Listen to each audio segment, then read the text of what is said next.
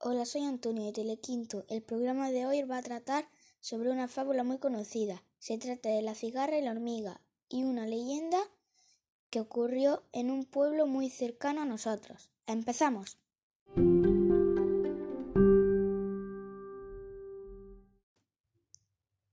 La cigarra y la hormiga. Durante todo un verano, una cigarra se dedicó a cantar y a jugar sin preocuparse por nada. Un día vio pasar una hormiga con un enorme grado de trigo para almacenarlo en su hormiguero.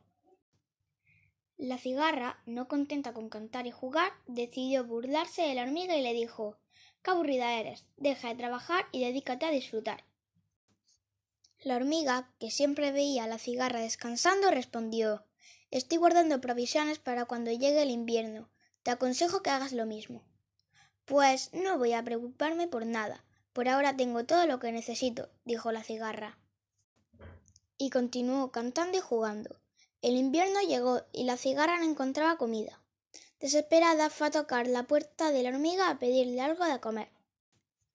¿Qué hiciste en el verano mientras yo trabajaba? preguntó la hormiga. Andaba cantando y jugando, contestó la cigarra. Pues si cantabas y jugabas en verano, repuso la hormiga, sigue cantando y jugando en invierno. Dicho esto, cerró la puerta.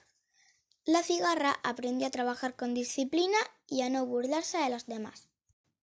Y la moraleja de esta fábula es que para disfrutar primero hay que trabajar.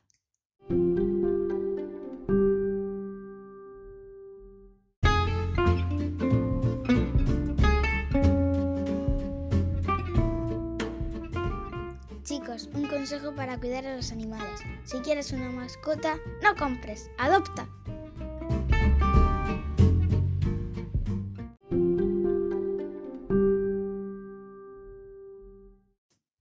La leyenda del hombre del saco de Gador.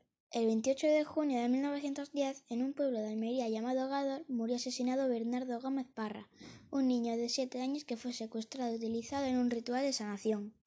Francisco Ortega el Moruno era un hombre adinerado de Gador, preocupado por su salud, ya que creía tener tuberculosis. Visitó a Agustina Rodríguez, la curandera del pueblo. Esta, al ver que no podía curarlo, le recomendó que visitara a Francisco Leona, el barbero, conocido hoy como el hombre del saco o el sacamantecas. Tras diagnosticar al moruno con una enfermedad mortal, le ofreció la solución a cambio de una gran cantidad de dinero, tres mil reales. Para curarse tendría que beber la sangre caliente de un niño y después extender sus mantecas por su cuerpo.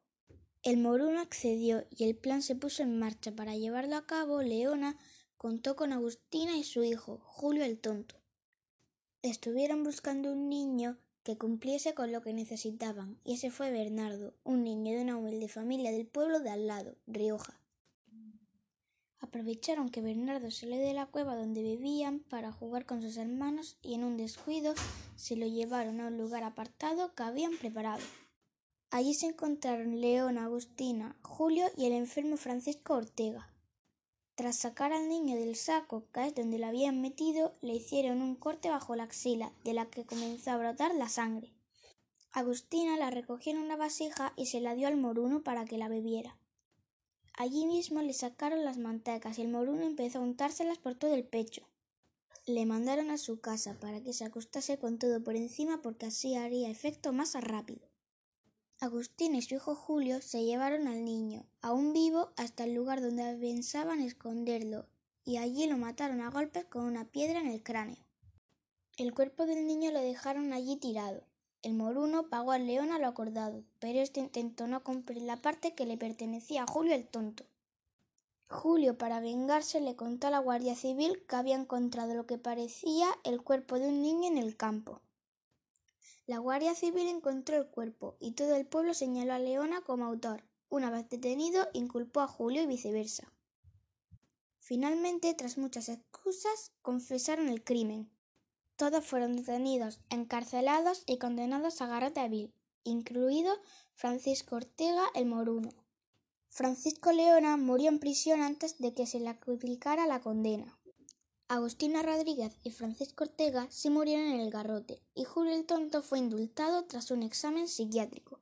Este suceso fue muy conocido y se publicó en muchos periódicos. Se le conoció como el hombre del saco o el sacamantecas.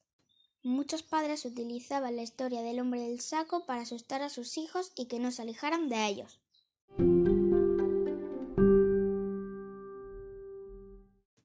Bueno chicos, esto ha sido todo. Nos oímos pronto. Hasta la próxima.